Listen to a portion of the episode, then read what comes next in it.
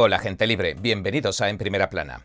El episodio de hoy es bastante interesante. Vamos a tratar la reunión que celebró hace poco el Foro Económico Mundial. El hombre más rico del mundo, o casi, habló de Elon Musk, el dueño de Tesla y Twitter, preguntó si este Foro Económico Mundial, que nadie ha elegido, debería gobernar el mundo. La respuesta fue tan apabullante como previsible. Fue que no. Y francamente, ¿alguien en su sano juicio querría tenerlos gobernándole? Creo que no. Es un interesante debate el que se está iniciando en este momento. Ahora el foro se está viendo sometido a más presión que nunca. Incluso los líderes mundiales que van a estas reuniones del foro, que son personas como el director del FBI, Christopher Wright, los están reprendiendo públicamente. Bueno, y sin más dilación, vamos a separar el polvo de la paja y repasar lo que está pasando. Así que entremos en materia.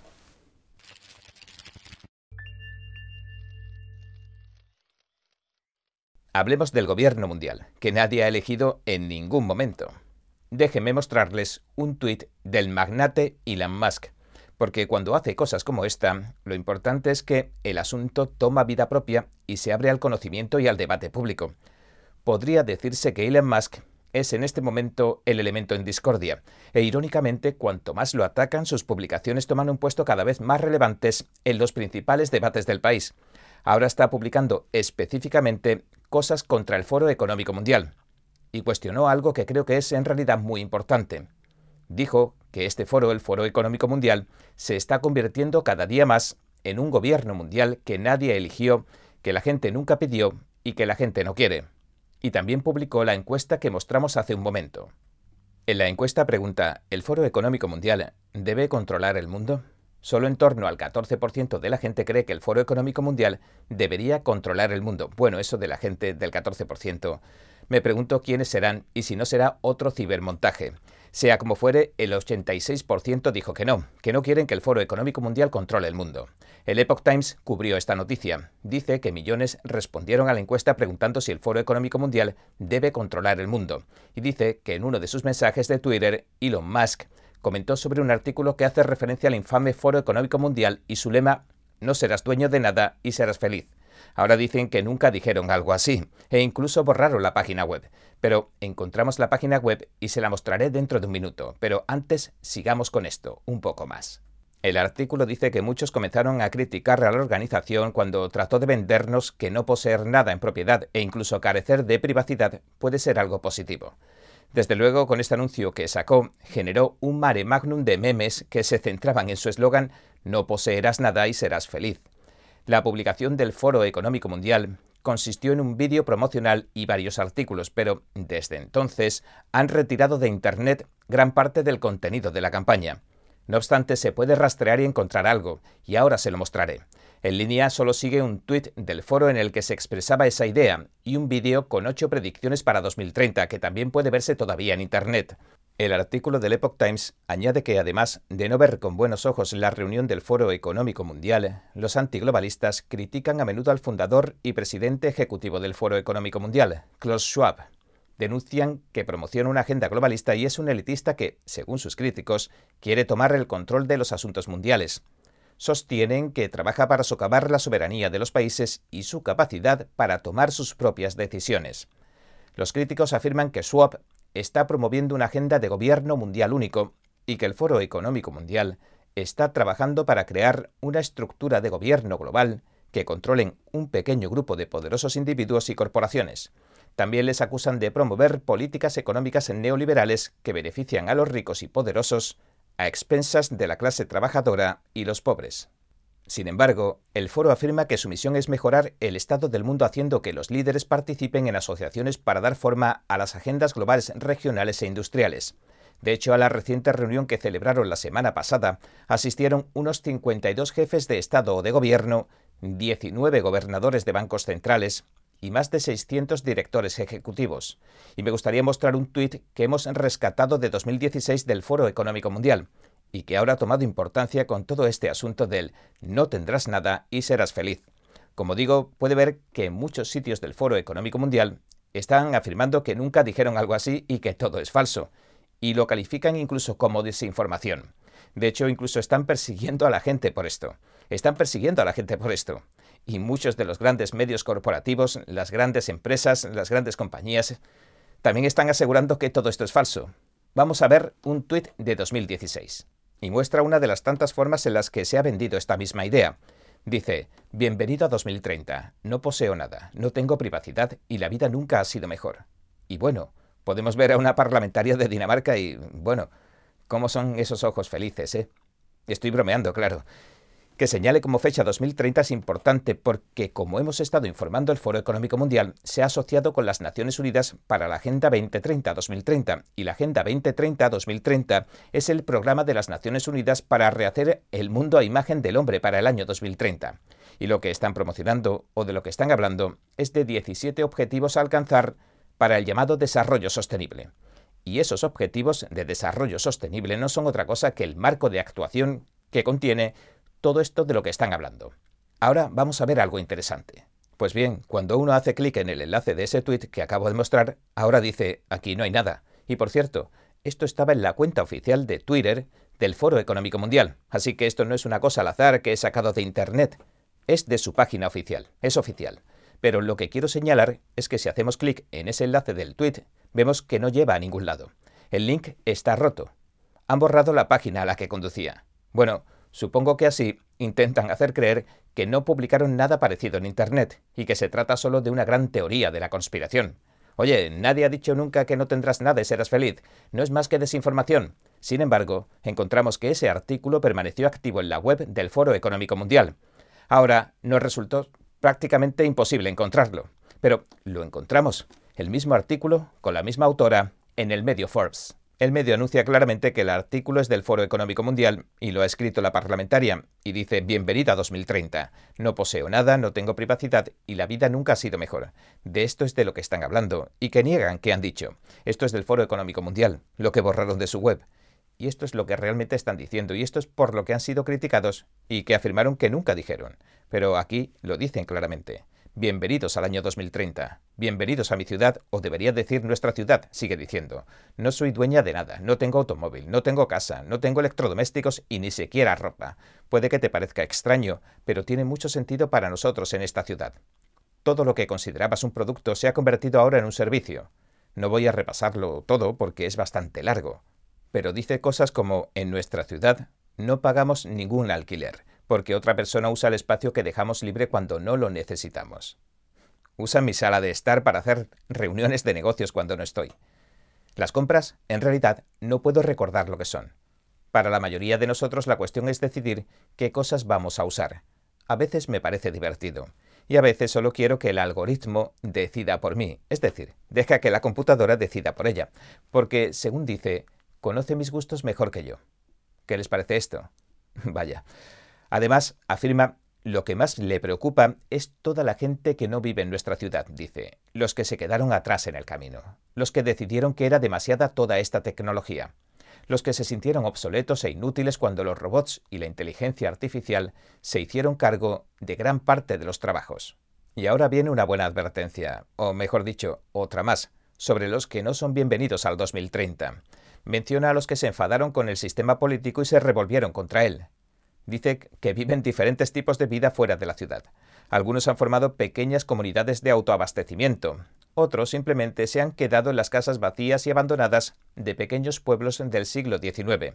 Y añade, de vez en cuando me molesta el hecho de que no disfruto de ninguna privacidad en realidad. No puedo ir a ningún sitio sin estar registrado.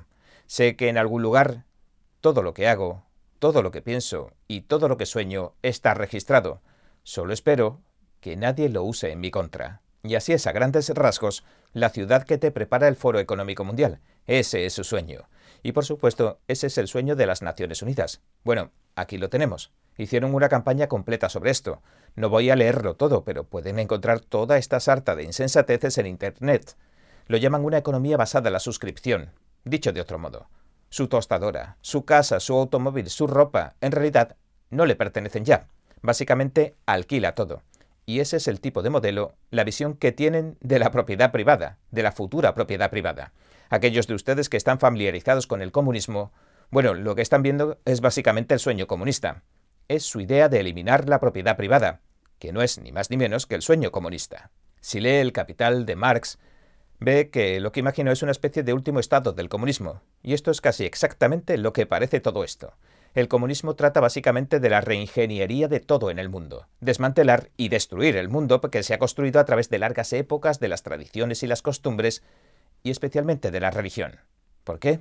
Porque básicamente todo lo que ha construido la humanidad a través de la historia lo construyeron personas que creían en Dios, la religión o la tradición, y la idea del comunismo es básicamente que lo primero es destrozar todo, ante todo destrozarlo. Por eso atacan tanto a la religión, por eso atacan tanto a la creencia tradicional, porque lo quieren demoler todo.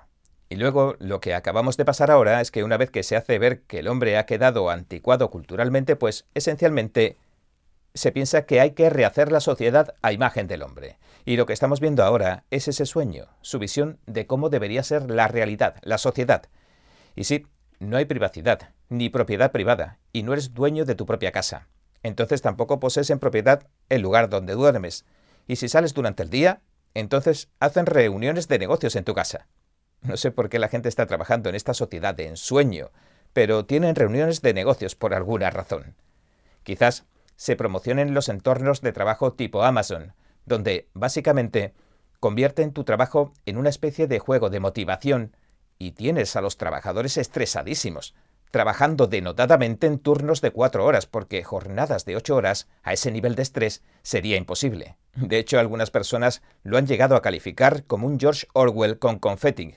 Ya sabe, la novela 1984 de George Orwell, pero el foro te asegura que este no es ningún lugar sombrío, sino un mundo de ensueño, con arco iris, donde no tienes que esforzarte ni hacer nada y te lo regalan todo, aunque haya algún rastro de sistema totalitario o quizás de tecnologías abusivas. Y donde, por supuesto, se esfumó la idea de tener pertenencias, crear o hacer nada. Básicamente lo que te queda es una sociedad de drones, donde la inteligencia artificial toma todas las decisiones por ti. Eso es lo que están imaginando. Ese es el modelo. Pero veamos algo de 2018, también del Foro Económico Mundial.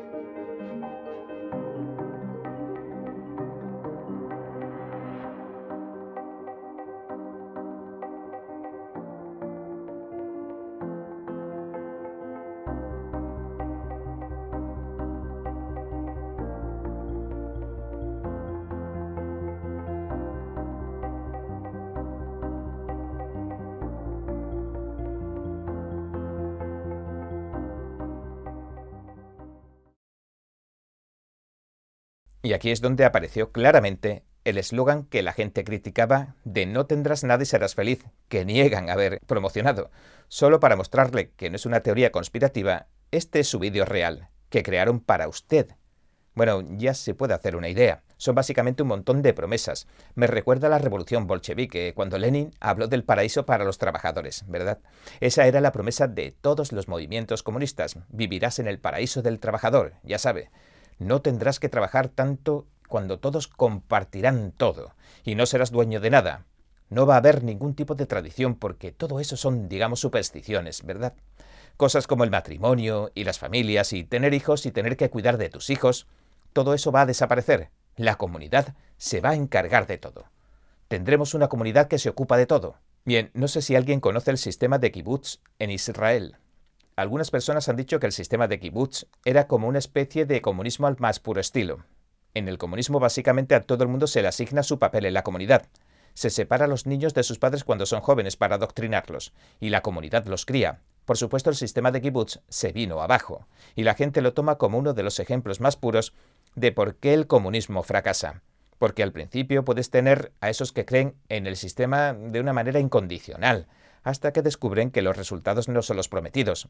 Y entonces cuando crece la siguiente generación, las madres que tienen hijos, por ejemplo, dicen, no quiero que me quiten a mi hijo, quiero criarlo yo.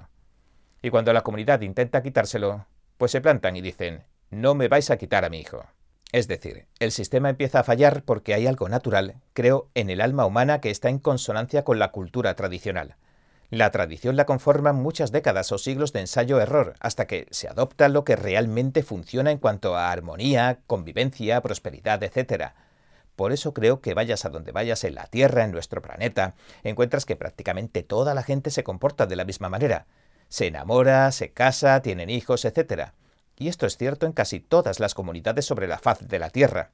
Y no importa lo aislados que estén, no importa en qué parte del mundo se encuentren, encontrarás que hay ciertos rasgos humanos que todos compartimos. Y tampoco importan las fronteras o la ubicación, las creencias y las culturas comparten cosas en común, porque son rasgos que definen a la humanidad. Así que esta idea de que uno puede simplemente destruir todo de la noche a la mañana y de alguna manera extraña construir una sociedad que funcione basándose en algún sueño al azar, pues debo señalar que ha provocado el desastre todas y cada una de las veces que se ha intentado. No sé por qué la gente todavía no se da cuenta de que sencillamente no funciona. Y francamente, esta ideología en concreto ha causado los mayores sufrimientos humanos que el mundo ha presenciado. El comunismo, ahora creo que el recuento de muertes se sitúa en algún punto cercano a los 150 millones de personas. Pero, a pesar de todo, hay gente como Klaus Schwab y otras personas que quieren seguir intentándolo. Puede ser que piensen que les va a salir bien la próxima vez porque la gente que hizo lo mismo antes no lo hizo del todo bien. Y esto me hace recordar a Lenin, el líder supremo ruso que prometía el paraíso del trabajador donde no tendrás nada y serás feliz. ¿No es lo mismo? Sin propiedad privada, serás feliz. Ese era su paraíso. Es decir, era la misma teoría en realidad, pero tan pronto como tomaron el poder, tan pronto como la gente dijo, Vamos a crear este paraíso de los trabajadores. ¿Qué dijo Lenin? Publicó un artículo y dijo, no se puede llegar al comunismo sin la etapa previa del socialismo. Y el socialismo significó lo que llamó el monopolio capitalista estatal. Dicho de otro modo, antes la gente solía tener su propio negocio, mientras que ahora el gobierno se apoderaba de todos y cada uno de los negocios, es decir, dirigía todas las empresas. Y usted, camarada, usted es por desgracia un derechista, porque no se había inscrito en el partido, y regentaba un negocio o tenía alguna propiedad, alguna tierra o era un agricultor con capacidad adquisitiva. Pues bien, lo convertían en un kulak. ¿Qué es un kulak?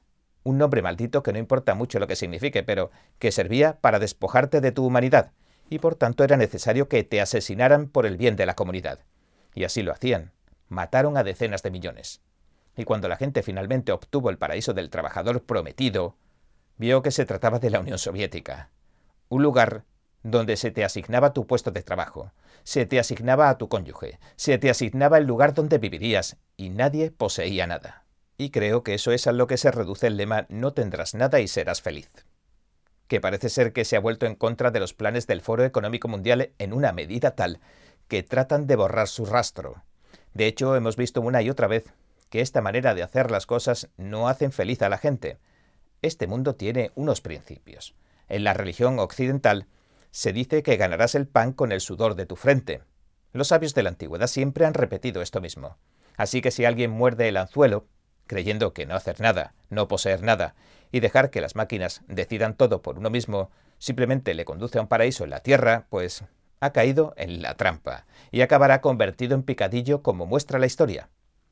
Todas las tradiciones y creencias ancestrales siempre le han enseñado al hombre que esta tierra no es ningún paraíso, sino un lugar de tránsito en el que se pone a prueba tu bondad, para ver si puedes regresar al lugar desde donde caíste mientras esperas la venida del Mesías o del Creador. En realidad creo que la humanidad ha llegado a un punto sin retorno. No recuerdo quién dijo algo muy sabio, pero parafrasearé la idea. Si logras que alguien deje de creer en Dios, puedes hacerlo creer en cualquier cosa. Y yo añado, incluso en que puede existir un paraíso en esta tierra, donde todo te lo regalen sin pedir nada a cambio, o en que puedes cambiar de sexo si te mutilas o te inyectas hormonas de caballo, o que tienes derecho a acabar con la vida de tu hijo o en cualquier otra cosa de moda. Si la humanidad no se refrena y no se aleja de todas estas cosas que promueve el comunismo, como el sexo promiscuo, el ateísmo, la teoría de la evolución, etc., entonces estará yendo en contra de las leyes naturales y del propósito de la creación. Y en China, la China comunista, la primera potencia comunista del mundo, el fundador de Falun Gong, ha revelado que la pandemia de la COVID habría podido segar en estos últimos tres años la vida de cientos de millones en China, algo que habrían silenciado las autoridades chinas y que aprendieron a hacer en 2003 con el primer coronavirus, alias el SARS-CoV-1. Y es importante señalar que aunque China ha mantenido las fronteras abiertas durante todo este tiempo, que el régimen chino ha estado encubriendo estos fallecimientos en masa, la muerte casi solo ha llevado a cabo su macabra tarea dentro del gigante asiático. Me gustaría saber qué opina de todo esto. Y bueno, este ha sido nuestro episodio de hoy. Gracias por sintonizarnos. Si le gusta nuestro programa, por favor no olvide darle a me gusta, suscribirse y compartir este vídeo con sus amigos y su familia, porque todo el mundo merece conocer los hechos. Una vez más, gracias por ver en primera plana. Nos vemos mañana. Los expertos dicen que lo que pasa en China termina pasando en el resto del mundo. Pero ¿qué pasa en China realmente? Pocos se animan a contarlo.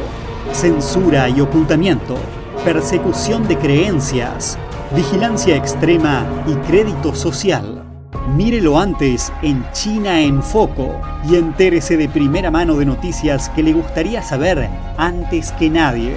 Mírenos en YouTube y en Epoch TV del Epoch Times en español, de lunes a viernes a las 7 de la tarde, hora del este.